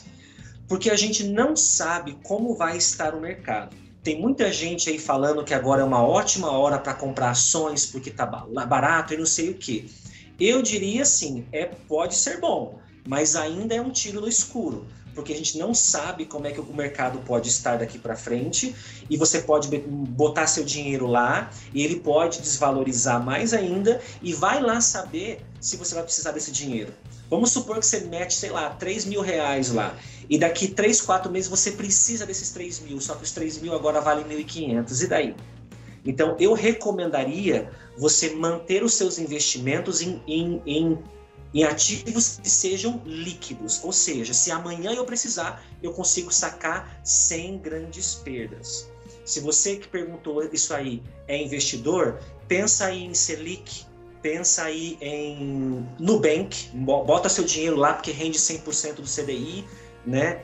Pensa em um tesouro IPCA, talvez, né? Mas não muito longe disso aí, tá? Porque todo o restante pode não estar tão líquido e fácil para você. É isso aí.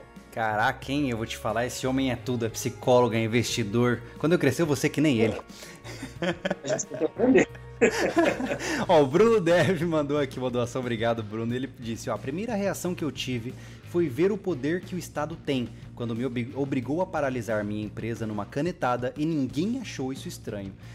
Eu vou ter que entrar no meu discurso aqui assim, vou ter que ligar o modo, modo Júlio. Senhores, a gente, já, a gente já fala disso há muito tempo, né? É, o Brasil ele nunca foi um país livre de maneira nenhuma, né? Se você observar os fundamentos da Constituição que vigora hoje, sequer o contexto de propriedade privada existe, né? Você não é dono da sua terra, você não é dono da sua empresa, você não é dono dos seus filhos, tá? Se você não seguir as normativas, se o Estado tem o poder de chegar com uma canetada e tomar de você ou mandar naquele aspecto, não é seu, tá? Entenda isso. No momento que o Estado pode falar para o seu negócio ser fechado, simplesmente isso significa que ele não é seu, tá? Porque se fosse seu, você faria o que quiser com ele, beleza? Então, entenda isso. E aí, quem sabe agora, Bruno, pense um pouquinho sobre o quão colonial, quase que feudalista é o país. E que a tendência é só piorar. Se todo mundo fala assim, Júlio, em quem você vai votar? Você gosta de política? Blá, blá, blá. Cara, eu só começo a falar de melhoras para o país com uma reforma constitucional. Antes disso, é só loucuragem. Continuemos. É... Eu uma, uma, vai lá, vai lá, vai lá. Filo... Não é político, é mais filosófico, tá? É, se você for adotar uma, uma, uma posição mental estoica do estoicismo, eu gosto muito tá? dessa, dessa corrente filosófica. Eu acho que ela tem muito a ver com sobrevivencialismo. É, nada é seu, tudo é emprestado. Nada. Ponha isso na sua cabeça. Nada é seu, tudo é emprestado. Quando você morrer, nada vai ficar tudo para alguém. Então nada é seu. Acabou. Para com essa ideia de que você tem alguma coisa, você não tem. É tudo emprestado. Você emprestou, pagou, mas ainda é emprestado. Um dia não vai ser mais seu. Tá? Isso ajuda você a, a, a se desapegar um pouco das coisas, tá? Isso é uma reflexão mais filosófica, não é tão política. Não estou aqui para discutir política. Já hoje. eu diria para você, arme-se, vamos para a guerra. Continuemos. Já não é meu, mas também não vai tomar de mim. basicamente, basicamente. Ai, ai, esse aluguel ninguém me tira. Vamos lá. Uh, o Meteor Brazilian disse. Júlio, o, aliás, vamos pelo Rafa Salles aqui, ó.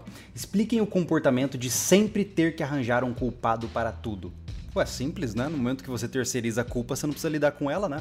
É, é emocionalmente é. um caminho muito melhor, né? Na hora que você fala assim, a culpa é dele, é. significa que ela não é sua, né? É. O seu ego, ele não gosta de ser responsável pelas coisas ruins que acontecem. O seu ego é, é como se fosse uma imagem perfeita que você tem de você. Toda vez que essa imagem é ameaçada, você vai procurar, você vai tentar de alguma forma apontar dedos, jogar para as pessoas, porque a tua estátua linda e maravilhosa não pode estar tá manchada, nem rachada, nem quebrada. Ela tem que estar tá linda e maravilhosa aquele totem. É por isso que a gente joga a culpa para as pessoas, porque a gente não quer que o nosso ego esteja manchado de alguma maneira. É um mecanismo Qual de é defesa, né, Harrison? É um mecanismo de defesa, inconsciente, inclusive muitas das coisas que a gente faz às vezes é inconsciente. É, é, é, é às vezes eu é, as pessoas perguntam assim para mim, aconteceu isso essa semana.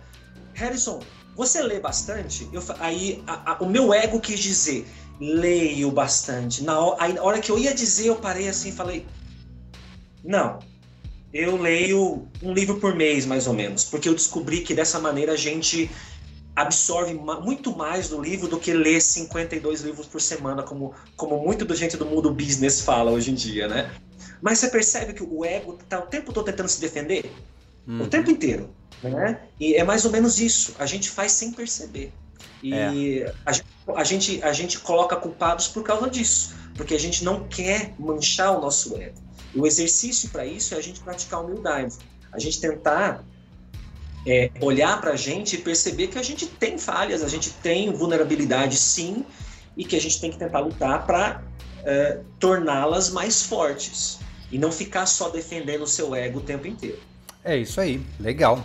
Ó, o nosso amigo aqui perguntou, o Meteor Brazilian, qual conselho você daria para as pessoas que são novos sobrevivencialistas agora nessa pandemia e pós-pandemia? Cara, foca no que é importante, né? Foca, é, como eu disse, muitas vezes a primeira coisa que a pessoa pensa é: caraca, qual arma eu vou comprar? Eu preciso também de uma mochila de fuga. Sim, isso é importante, claro, né? Mas em termos de prioridade. Mas em termos de prioridade, o principal, tá? É você estar tá com um mindset certo, ou seja, você criar uma mentalidade estratégica e não é, fictícia, né? Porque quando você entra no sobrevivencialismo, você pode de repente entrar muito no mundo da fantasia, né? E também ao mesmo tempo é, focar no que vai te manter. Cara, não se fala de sobrevivencialismo antes do seu condicionamento físico estar tá minimamente saudável, né? É, obviamente dentro das suas possibilidades. Se você já tem idade, se você tem alguma doença crônica, você vai ter que se adaptar dentro dessa perspectiva. Mas esteja na sua melhor condição física possível. Esse é o primeiro passo para você se considerar um sobrevivencialista, né? Porque caso contrário, de que adianta eu ter lá combate com faca, eu ser, pô, mestre de tudo quanto é arte marcial e tal, e pô, e tá lá sobrepeso, né? Talvez com uma alimentação não regular, o que vai impactar na minha qualidade de sono, que vai impactar no meu humor e eu vou começar a me tornar emocionalmente é, frágil, né? Então tudo isso, cara, é uma questão de você focar no que tem que ser focado, né? É muito mais fácil você achar que você vai comprar uma faca de 500 reais e seus problemas vão estar resolvidos. Não. O objetivo é você sempre ter uma análise estratégica e focada nas coisas, beleza? Uh, eu diria. Vai lá, o, o meu adendo aqui é o seguinte: para de pensar, para você ser um, um sobrevivencialista iniciante, para de pensar no fim do mundo e começa a pensar no fim do seu mundo. Boa. Se o seu mundo acabasse agora, tipo, trabalho, dinheiro, conforto, casa, comida, energia. Se o seu mundo acabasse agora, ou ele começasse a ruir devagarinho, você está preparado para isso? Ah, não tô. Então começa a se preparar para isso. Pensa no fim do seu mundo e não no apocalipse global. Esse Já é, é uma boa caminho. maneira de começar.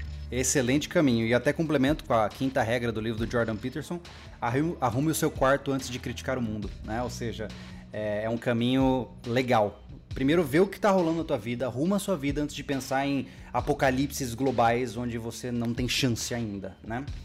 Ah, o GP pergunta: Vocês percebem nessa geração atual um comportamento de falso self, uma ética forçada e fake? Eles exteriorizam o politicamente correto, contudo, nas ações do dia a dia são cheios de contradições. Obrigado pela doação, Anderson. É... Sim, claro, porque quando você suprime ah, o discurso livre, esse discurso se manifesta de outras formas. Né? Se, eu, se nós não vivêssemos num mundo tão politicamente correto, eu poderia falar a barbaridade que eu quisesse aqui, como era antes. E eu não seria é, visto como objeto de heresia na internet, né? Mas eu não posso muitas vezes falar o que eu penso aqui de maneira crua e bruta, certo? E aí eu preciso jogar isso de alguma forma em algum lugar. E muitas vezes o cara joga é, na sua vida pessoal, ou ele age de outra maneira. A minha, na minha concepção, assim, a energia agressiva ela está ali. Como ela vai ser colocada para fora, aí vai de cada pessoa. Algumas vão falar mesmo, outras vão descontar de outras formas. Vai chutar o cachorro, entendeu? Aquela coisa toda, né? Não é isso, Harrison? Sim, e é, essa questão do falso self, ela é ainda mais reforçada agora com o advento das redes sociais. Você posta a, a, sua, a sua versão ruim nas redes sociais, Júlio? claro, só posto as partes que eu falho. Obviamente. Então, assim, todos nós mostramos nossa melhor versão nas redes sociais. A gente mostra a, a, a verdade de 5% da nossa vida e olhe lá, né? E, e, e, isso, o que, que é isso? Isso é um falso self, né? É um, é um, falso, é um falso profile. É um... Mas é isso, é, é, uma, é um incentivo ao falso self, né?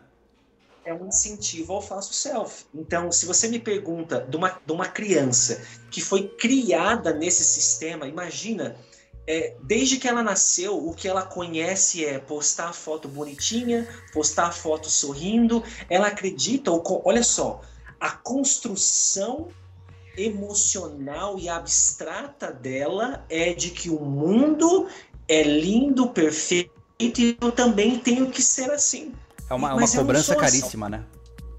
É, e, e, eu não sou assim. E agora? Ah, então vamos inventar um selfie assim. É onde começam os falsos selfies. Exatamente. É, é legal você dizer isso porque eu passei, eu, eu, eu, dei de cara com isso, né? Por exemplo, quando nós estávamos só com sobrevivencialismo, eu falei, cara, poxa, eu, a última coisa que eu quero na minha vida é que as pessoas que seguem o canal achar que eu vivo no meio do mato uh, com a minha faca na mão, pulando de galho em galho, né? Porque eu não queria criar essa fantasia. Eu já acho que já até falei bastante sobre isso com o Harrison também. E aí eu criei o uhum. Família Lobo, né, que veio para documentar a minha vida familiar e mostrou que eu sou um mané, resumindo. Mas é engraçado, cara, que quando eu comecei a demonstrar facetas de fracasso ou facetas de um eu não ideal, eu comecei a ser esfaqueado. Foi incrível, assim, a, a, rejeição social. Houve um momento, por exemplo, onde eu falei assim, cara, tá aí, vou tentar cortar meu consumo de carne, vou ver como é que é. E eu postei isso nos vídeos. Cara, disso. é, eu postei um vídeo sobre isso e, meu Deus, hum. tinha gente falando, é, eu achava que você tinha mais fibra moral. Eu falei, meu irmão, é só tô falando que eu quero comer uma parada diferente, né? É muito louco, né? Agora com a história da Cherokee, por exemplo, né? Uh, eu, eu não tenho problemas em dizer, pô, cara, realmente escolhi o carro errado, pô, fui enganado, né? Eu fui o trouxa da história. Não tenho problema em dizer isso, mas meu Deus, parece que as pessoas elas não conseguem tolerar o fato de você estar tá mostrando o seu eu não ideal e elas parece que elas ganham um boost no negócio, falam assim: "Ah, é, Júlio, bem que eu te falei que você era um trouxa". Ah, é, é muito engraçado. E, e eu tô trazendo essas histórias aqui só para evidenciar que você não tem escolha. Se você se mostrar como um fracassado, você vira objeto de chacota. Se você uh, se mostra como um indivíduo ideal, você ganha aprovação. Qual dos dois você vai escolher? Né? Uhum, a gente acaba escolhendo esse caminho do, do falso self, né? De um ser humano ideal, lindo, maravilhoso, com uma vida mega interessante, indo nos melhores restaurantes, fazendo as melhores viagens, né? Só que a vida não é assim, né? E o mais, sabe o que é mais engraçado? A arrogância das pessoas em querer julgar o fato de você ou eu não sermos perfeitos, sendo que elas também não são. Olha que loucura, que, que isso, cara, isso é uma psicose, é uma, é. é uma, é uma dissociação da realidade. É muito louco, é? é? muito louco, cara. Eu fico, eu fico entristecido com essas histórias, mas ainda assim né, é o que a gente tem para hoje, né? Infelizmente. E vai demorar para mudar porque a tendência é só piorar, né? A alienação, especialmente pelo mundo digital, não, se você for para pensar. Eu vou... mas eu vou ficar rico no futuro, viu? Ah, que bom. Pô, que bom. Pelo menos já sei para quem que eu vou pedir dinheiro. Olha só, o Ismael mandou ali. Vamos para uma última pergunta antes da gente começar para finalizar.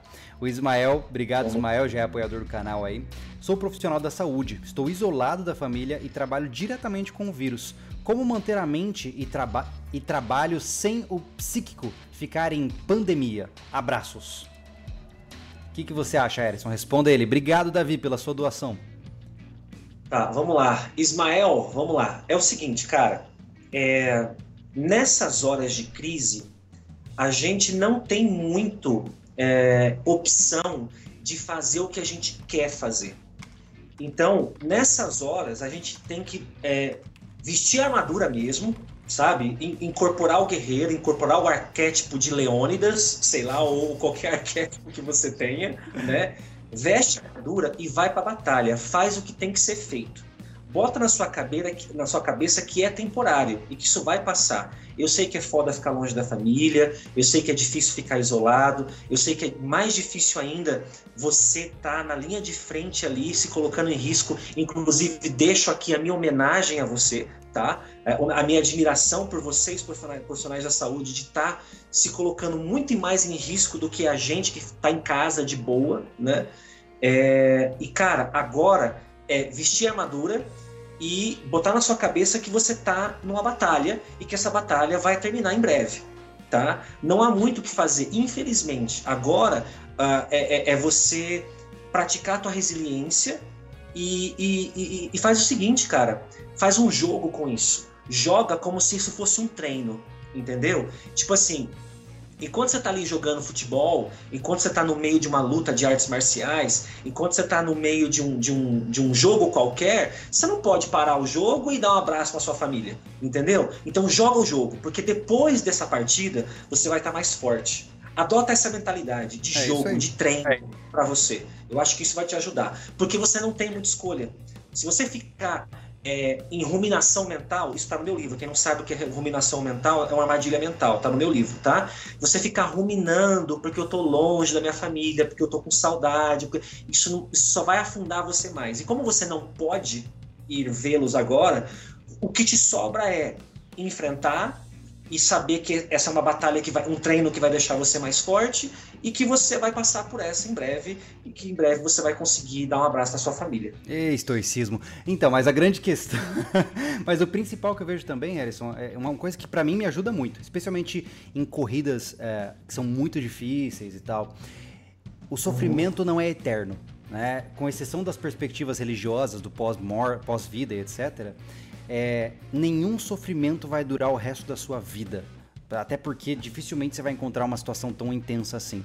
Então, se agora. A alegria também é eterna, nenhum outro, nenhuma outra situação é. Com certeza. Sofrimento o problema é que o nosso inconsciente, né, ele é atemporal. Então, nós não temos uma, uma definição clara de passagem do tempo nas nossas emoções. Então, muitas vezes o que está ruim agora parece para você que é o fim do mundo e que vai ser horrível e a sua vida está horrível.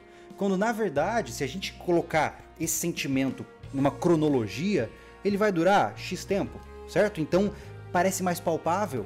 Se eu falar para você, é, por exemplo, ó, eu vou pegar um, um, uma, uma prensa e eu vou começar a esmagar a sua mão, tá?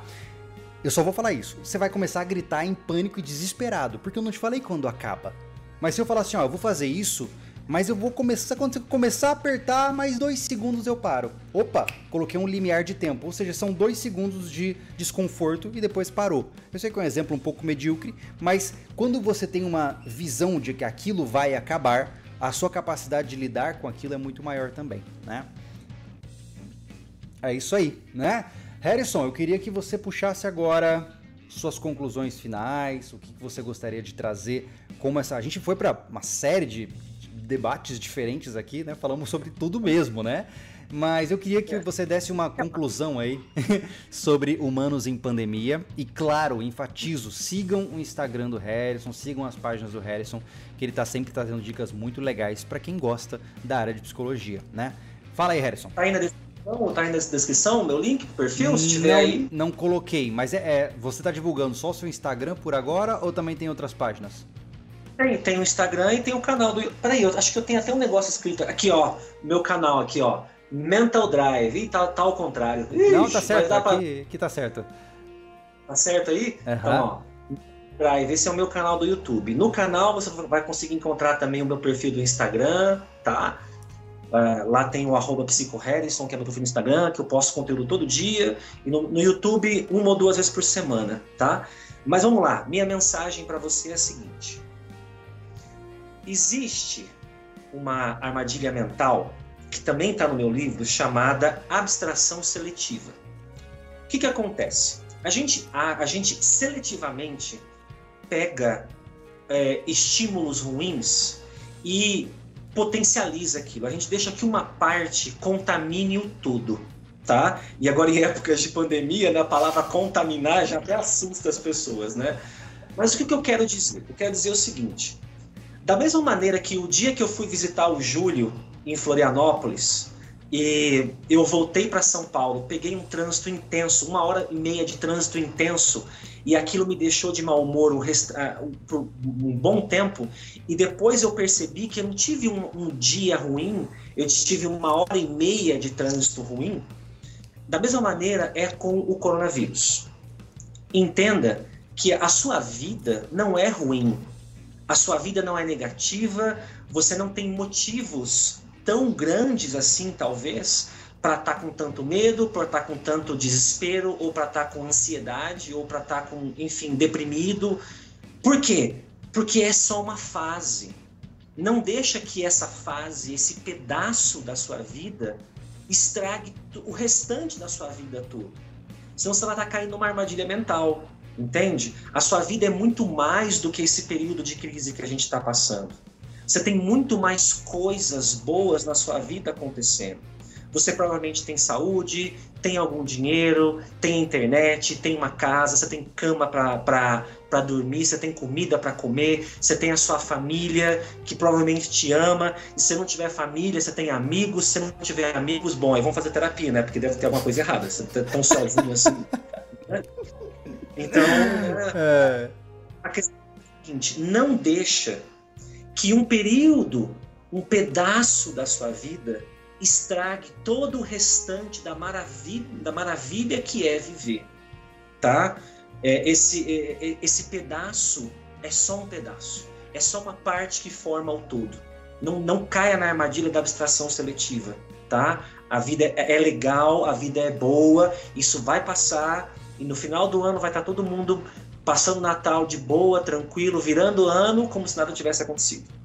Maravilha, e ó, já vou deixar aqui a lembrança para todo mundo, tá? Uh, ah, para aqueles que querem ter contatos mais próximos de nós, da nossa equipe e tudo mais, você pode se tornar um apoiador do canal. Lá, sendo um apoiador, você tem acesso ao grupo no Telegram. Aos amigos apoiadores que estão ouvindo isso agora e não conseguiram acessar ainda o Telegram, peço que mandem um e-mail pra gente lá no sobrevencialismo@gmail.com. Lá você pode pede o link para mim que aí eu vou confirmar lá e eu já te mando também, tá? E pelo visto, não sei se o microfone tá pegando, mas minha filha tá bem rebelde no fundo aqui da parede.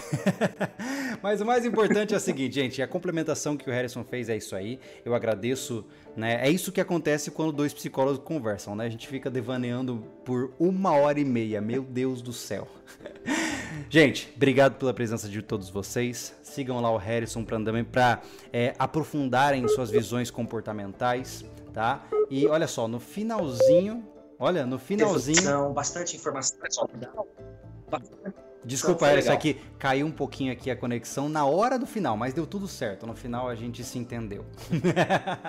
gente, obrigado para todos vocês. Mais alguma coisa, Harrison? Não, é isso aí, gente. Obrigado e ó, bons pensamentos aí, tá? É isso aí. Vamos em frente que tempos difíceis se aproximam, sempre se aproximarão, então estejamos sempre preparados. Valeu.